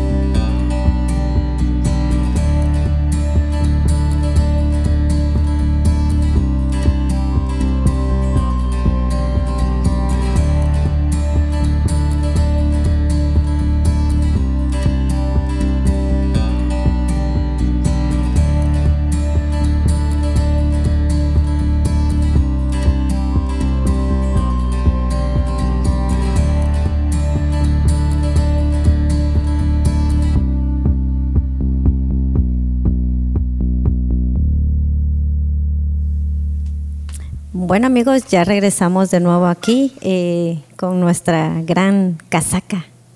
Siento raro decir casaca, porque usualmente digo una charla aquí con, con Tato, pero el, Alex, ya sabes vos cómo son los chapines, ¿verdad? Pero bueno, Tato, eh, me da gusto estar compartiendo con vos y, y haberte conocido, haber tenido la dicha de, de conocerte acá eh, por varios amigos en común que tenemos, que, que sí, de hecho, eh, tuvimos el gusto de verte en, en toques aquí con, con nuestro querido Tabito, que por ahí andaba, yo creo que ya se me movió, lo iba a poner aquí en la entrevista en, en lugar de Alex, pero se chivió. pero bueno, Tato, em, así en, de todo lo que nos has contado, eh, te veo que desde chiquito traes ese amor por la música, ese gusto, ese hambre, esas ganas. Decime realmente qué significa la música en tu vida. Yo creo que empezó porque quería hacer, quería ganar un Grammy, vamos. Es como que el sueño de todos, creo yo, como músicos cuando empezamos, es como que, ah, quiero ser famoso y quiero hacer esto. Pero luego te das cuenta que ser músico es, es un estilo de vida. Es un estilo de vida y es... Como digo, yo no me considero músico, yo te digo, me considero un entusiasta de la música, me considero un- una persona que es un entusiasta del arte, pues a mí me encanta todo lo que, lo que, lo que representa algo, pues, o sea, cuando alguien dice algo de verdad, creo que es, es bien bonito ver algo que alguien sobresale haciendo algo, ¿me entiendes? Y, y, y no, no, no creo que tenga un significado así como, como que te puede decir, ah, la música es, es paz o es guerra o algo así, porque no, no, no tengo palabras para decirte lo que es. Te, puedo decir lo que me hace sentir, pero, pero yo creo que, que es, es un estilo de vida y cuando, cuando es que no paras, yo vine aquí a Los Ángeles hace una semana y tuve que cambiar mi boleto porque estaba, mira, tenemos otro toque, mano, ya estás aquí, bueno, que tenemos otro concierto y mira, tenemos que grabar aquí. Y al día siguiente nos levantamos y vamos a grabar y ahora vamos al ensayo y mira, fíjate que salió, eh, que vamos a mezclar esto para aquí, mira, que quieren ir a hacer esto, mira, ayúdame a hacer los afiches y hay que hacer esto, hay que hacer los logos, hay que hacer unos videos, vamos a grabar los videos, empezar a editar los videos, mira, pásame esto y tum, tum, como te digo, yo solo me levanto, mano. Y solo me levanto y... y Ah, no lo dejas cantar.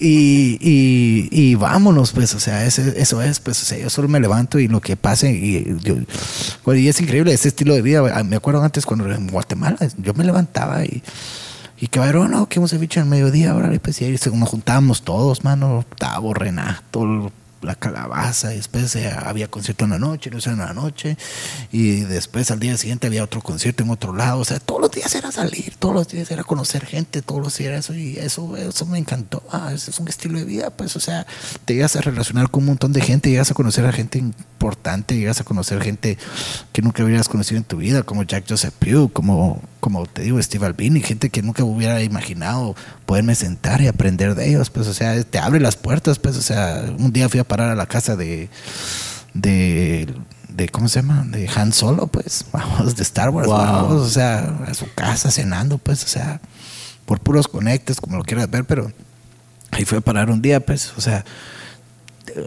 no tiene nada que ver con música, pues, pero como te digo, pues es de creo que, wow, ahí la música me ha llevado a conocer un montón de lugares y a viajar y a trabajar con otros artistas y es un estilo de vida, no creo que tenga un significado especial, es como que si te dedicas a, la ingeniería de electrónica, pues, o te me imagino que has de conocer a los gurús de eso, pues, es que hay gurús en todos, man, o sea, todos somos especiales, creo. A ver, eh, ya para ir finalizando la, la plática, la casaca, dijo la Betty. ¿Qué consejo le darías a la gente que está empezando en la música, en la producción o en, en el arte en general? Ay, ay, ay. Son varios, son varios, no solo es uno. Pero te puedo decir que el más importante de todos es de que tú tienes que ser respetuoso, tienes que saber dónde estás, saber qué es lo que quieres hacer y a dónde quieres llegar primero. Si sabes bien dónde estás, es que sabes con quiénes estás. Si sabes a dónde quieres llegar, sabes que si con esas personas vas a lograr hacer lo que quieres hacer o no, tal vez estás en el lugar equivocado. ¿verdad? Hay veces que te juntas con gente que no deberías de estarte juntando.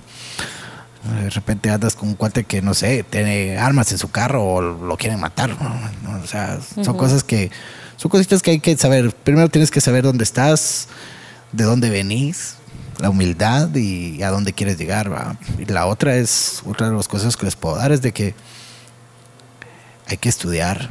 O sea, es, es, un, es una... No, no, no, no puedes decir que sos alguien si, si yo, yo me pasé 10 años tocando la guitarra y me quedé trabado en solo acordes. Es más, me considero un gran guitarrista para tocar base.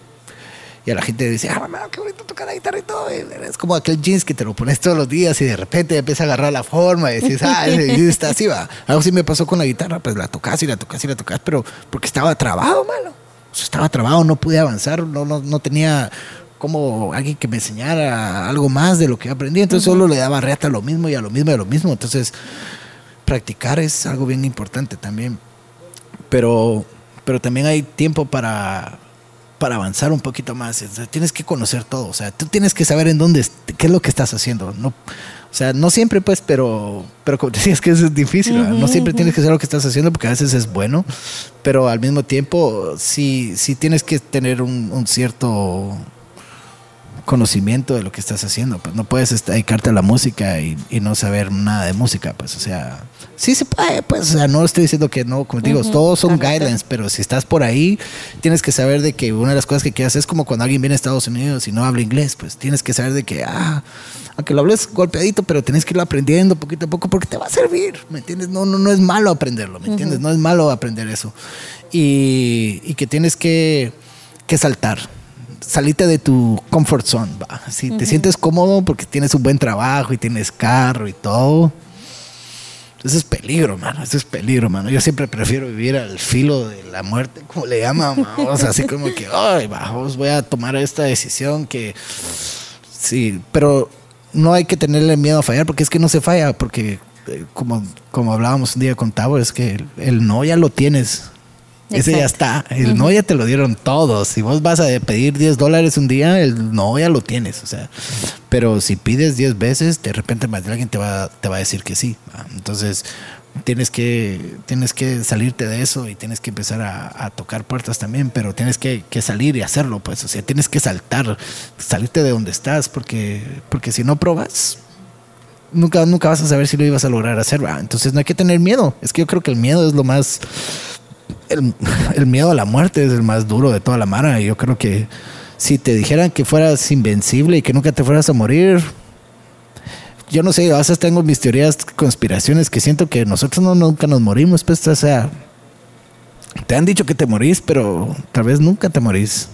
Tal vez es que no, no yo no puedo creer que uno muera, mano. O sea, no puedo creer de que tanto se tardaron en hacer el mundo para, para que, o sea, tan- tanto, no puedo creer que alguien deje las cosas, o sea, ves que se muere una planta y, pero vuelve a crecer y yo tenía una planta que me regalaron para Navidad y era una Pascua y se puso se puso verde y se murió y se secó y de repente un día le seguíamos echando agua y agua y de repente empezaron a sacar cositas y ahora es una gran plantona, mano.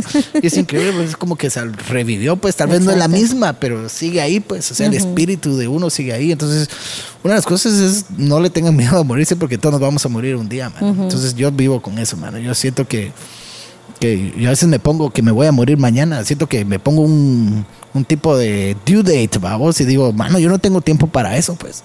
O sea, imagínate que te dijeran que te vas a morir en un mes. ¿Cómo lo actuarías? ¿Qué harías? Te morís antes. De la misma presión de que tenés tu fecha límite. No, no, yo, yo no. O, no. O sea, que, que eso es lo que harías, ¿no? No, no, te digo que eso es lo que le pasa a muchas personas, pero en, en- en lo que estábamos hablando tenés que disfrutarte el último, el cada día como que fuera el último. Va, entonces tenés a mí si me dicen que, seguir que me haciendo voy a morir y todo, bueno, yo digo, bueno, nunca fui a Francia, vámonos a Francia, y quiero hacer esto y quiero hacer esto y así, pues. Entonces, solo tienes que tener eso a vos de que no tenerle miedo a nada, mano. Si del suelo no pasas, dicen. Y, eventualmente todos vamos a morir, entonces miedo de qué, pues. O sea, yo si un día me quedo sin dinero, me pongo a trabajar extra nada más. Es que ese es mi secreto, mano. Make better art. Si un día estás pisado, make better art. Si no tenés clientes ese día, make better art, porque alguien te va a descubrir, alguien te va a dar cuenta. y tenés que, que sacar todo lo que puedas, enseñarlo. O sea, ser, ser extrovertido, pues sacarlo, porque si no lo haces, ¿Cuál es el punto? Ah, de, de querer hacer. Yo, yo conozco gente que, ah, quiero hacer música, pero no quiero que nadie la escuche. Entonces, ¿para qué la haces, brother? Pues hacer música, compártela. Ah, hay que compartirla. es- de eso se trata, pues. a Sacarlo todo. Pero mejor consejo que te puedo decir es no le tengas miedo a nada, mano. Sin miedo. Pues es- ¿Qué pasa? No pa- pasa nada. Lo más que puede pasar es que te quedes quebrado y endeudado. Y de- el dinero, como te digo, el dinero no es problema. El dinero se consigue. Exacto. don dinero trabajas y se consigue. Tal vez es difícil o vendes algo y consigues dinero, pues, pero, pero dinero no es problema. Yo conozco gente que es bien successful en su vida y sus problemas no son de dinero, pues. Y tienen problemas y gruesos. O sea, que problemas todos tenemos, pues. Qué lástima que aparte de los problemas todavía tenemos el problema del dinero, pues. Pero, pero, pero yo como digo a mi esposa, "Ah, nuestros problemas son de dinero nada más, digo yo, porque yo sé bien lo que quiero hacer. Yo soy feliz haciendo lo que hago y me encanta lo que hago. Me gustaría tener más eh, budget para hacer películas, para hacer música, para hacer shows, para hacer todos estos proyectos. Quisiera grabar a esta persona, quisiera grabar a esta persona, quiero grabar este proyecto y a veces no puedo porque tengo que ir a trabajar, tengo que pagar mi renta, no puedo. Hay cosas que, que te digo que te limitan, pero, pero más sin embargo, yo sigo, pues, pero no tengas, no, no hay que tenerle miedo al fracaso, no hay que tenerle miedo a la muerte y no hay que tener miedo a nada, mano. No hay que tenerle miedo a nada, hay que ser humildes, hay que ser honestos, nunca, no hay que mentir, mano. Es que las mentiras a mí no, no me topan, mano. O sea, Correcto. Tú como decías, a las mujeres no hay que mentirles, mano. Ese es el truco. Vamos, sí, cierto, mano. No, vos no- si vos no le mentís a una mujer, increíble, mano. Eso es Tengo cierto. una- yo tengo una relación increíble con mi esposa porque ella no me miente, yo no le miento, pues, mano. O sea, es, yo confío en ella, pues, y sabes de que, y como te digo, ya si un día rompes eso, ahí se pierde todo porque perdiste la confianza y si no puedes confiar en alguien es bien difícil, pues entonces hay que ser, eso es, es, es como un valor que le pones un tu dólar a cada día que le pones, cada vez que sos honesto te pones un dólar más que sube de precio tu, tu persona, pues ah, entonces hay que ser honestos, ah, no hay que ser mentirosos, no hay que ser no hay que ser casa, casa que no está bien, porque eh, eso está bien, eso es parte de, es un teatro, vamos, es, eh, teatro, va, pero pero no, hay que ser, hay que, hay, hay que ser fair play, mano, a tratar a todos iguales, mano, y, y- y saber de que todos somos especiales, man. Solo porque él es famoso y él no, no significa que tal vez él sea más talentoso que el otro. O sea, vos nunca sabes con quién vas a estar, man, todo. O al menos saber de que tienes que estar aware, va, o tienes que estar como que pendiente de saber de que existe esa posibilidad de que podrías estar tratando mal a alguien que no deberías, pues, porque no sabes qué talento tiene. De repente un día esa persona se gana un Grammy y te dan una patada en el trasero porque fuiste un un patán cuando Correcto. trabajaste con él. O sea, no, mano, uno tiene que trabajar y to- yo todas las noches regreso a mi casa y hoy fue una noche exitosa. Y todas las noches regreso a mi casa igual. Hoy fue una noche de éxito. Hoy hice bien mi trabajo. Hoy hice todo bien y todo salió bien y todos están felices con mi trabajo. Y eso es lo que me hace continuar todos los días. Y como te digo, ya tengo una visión a lo que yo quiero, a donde quiero ir, vamos. Y nadie me para, pues.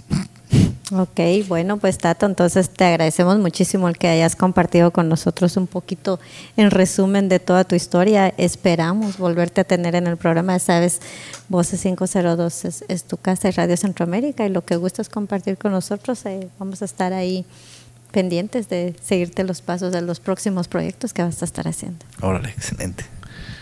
Y te voy a robar dos rolas más. Órale. A ver, ¿con qué nos vamos a despedir hoy? Bueno, si vamos a poner la de Caminante de Domingo Lemos, que fue una de las que te conté que, tuve la oportunidad de masterizar. Ok. Eh, y, y tal vez vamos a poner algo nuevo que estamos haciendo aquí. Tal vez de repente nos dan. Yo creo que sí, la vamos a La poner. terminamos, como te digo, tal vez si la termino en el avión, eh, te la mando para que la puedas poner y, y la ponemos. Sé, pero vamos, vamos, vamos a ver cómo queda. Pero yo creo que sería, sería, sería perfecto porque esto se, se produjo en, en- en donde nos hemos estado quedando. Aquí en Los Ángeles. Aquí en Los Ángeles. Y Tavo lo produjo y como dijo, mira cómo hicieron las cosas. Yo vine, vino Match y la grabé, la producimos y luego ya viniste vos y ya le pusimos los el mixing, lo empezamos a mezclar y lo empezamos a hacer los cortes y eso que ahorita fue bien rough, lo hicimos como en dos horas, como te digo, fue así y ahorita ya suena un poquito bien, entonces es lo que queremos hacer. A Yo si- creo que sí, eso- ese, es- bueno. ese va a ser un muy lindo regalo que aquí mi querido Tabito Bárcenas con Match estuvieron haciendo. De hecho, algo, una canción muy linda que al final se llama Se llama Quédate conmigo. Ok, bueno, pues entonces les vamos a dejar con esa rola que es un estreno eh, realmente aquí de, de tres guatemaltecos muy buenos. Estreno y exclusiva, Betty. Ah, claro. Es que, es que la exclusiva la tuve yo cuando, cuando nuestro querido Tabito llegó eh, y, y nos lo comentó, pero bueno. Así- O bueno, Sí. entonces, mira, pero aquí está. Match. Sí, vamos a Match, aprovecharnos presente la canción aquí. Match porque usted, Es más, usted es el usted mero, mero aquí. también. Aquí. aquí, vamos a cerrar hoy el programa Bueno. con Match, con Tavo y con Tato. Bueno, este, hable ahí Tavo primero. Mi amigo Match. Y bueno, rapidito, pues eh, vengo a Los Ángeles y nos juntamos con Match. Y pues somos amigos de hace más de 15 años. Y lo primero que le digo es, brother, me traje mi equipo de grabación, te tengo que grabar, pero solo así. A la semana de estar acá ya estábamos haciendo, él me enseñó un tema que tenía ahí, ahí en borrador, lo terminamos, lo grabamos lo escuchamos y funcionó. Lo tocamos en vivo, luego viene Tato y le digo, mira, calzaste en el momento adecuado, ayúdame y necesito mezclar y masterizar esto y, terminó de ponerle la guinda al pastel y pues primero Dios, pues ya, bueno, no, ya está terminado el tema, ya son unos detallitos, entonces, match, introduce, introduce yourself. Bueno, antes de presentar el tema, quiero contarles, eh, amigos de voces, a Betty y, a- y Alex, eh, para mí es un privilegio poder trabajar con dos genios realmente, Chapines, dos, eh, Tato y, y Tavo. Realmente me siento muy satisfecho y creo que eh, lo que se está logrando hacer es algo de un nivel muy alto musicalmente eh, de producción y eso es lo que yo deseaba mucho ¿verdad? en, est- en esta etapa de mi carrera y pues creo que Dios me ha bendecido en, en este momento con, con, esa, con ese deseo. Y bueno, en primicia, ¿verdad? como dijo Maestro Tavo, en primicia este tema que ha surgido y es prácticamente el primer tema de, de un disco, de una producción que, que se está preparando y espero en Dios que para el otro año ya esté listo y ya lo puedan disfrutar mejor en este gran programa de voces. Pero para mientras, este tema que se llama Quédate conmigo, en la voz de su servidor Match y en la producción de, de Tato y Tavo Bárcenas. Ok, bueno, pues entonces los esperamos la próxima semana. Este fue su programa Voces 502 a través de radiocentroamérica.com, la radio sin fronteras y a través de Expresa Tehuate. Adiós, Bye. Adiós.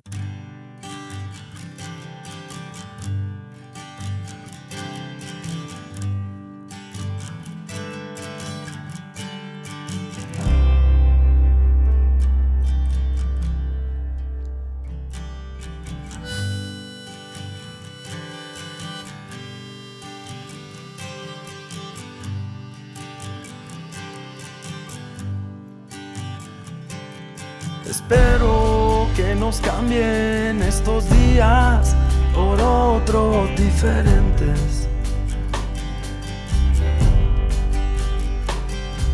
Y espero que se ponga de moda lo que hoy critica la gente.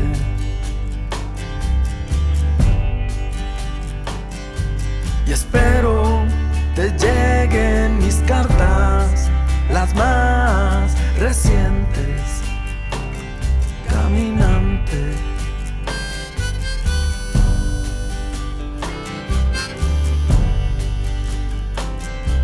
Y espero que camines por las calles sin miedo y de repente te encuentres a alguien conocido y te diga qué bueno volver a verte. Y espero que seas feliz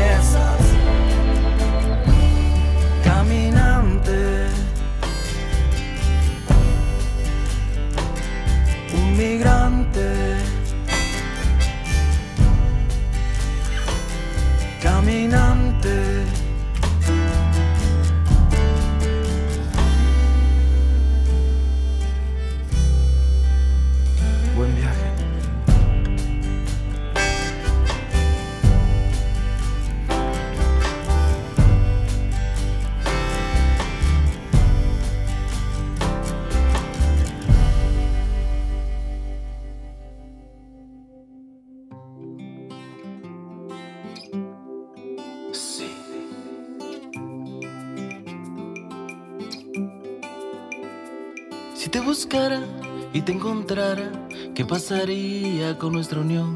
Si eso pasara, las noches solas ya no serían como hasta hoy.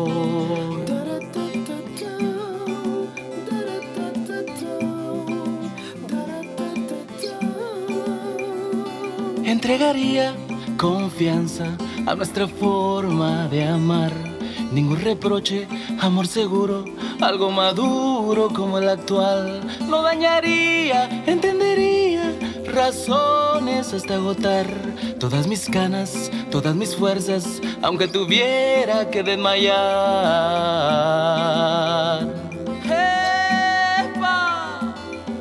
Quédate conmigo, corazón que quiero hacerte feliz. Yo bajo todas las estrellas para ti. Si me regalaste tu amor, yo te daré mi corazón. Esa luz de tu sonrisa que ilumina mi ilusión. Jejepa.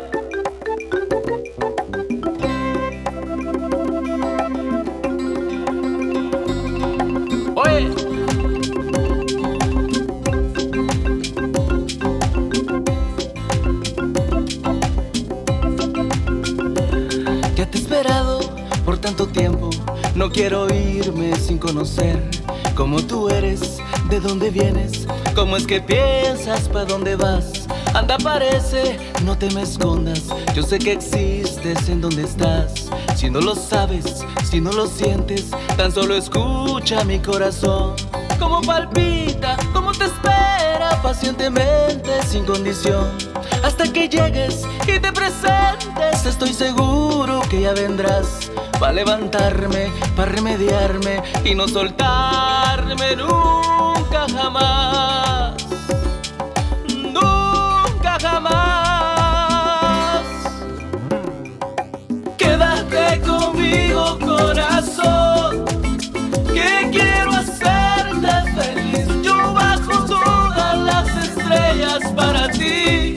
Si me regalas de tu amor, yo te daré mi corazón. Con esta luz de tu sonrisa.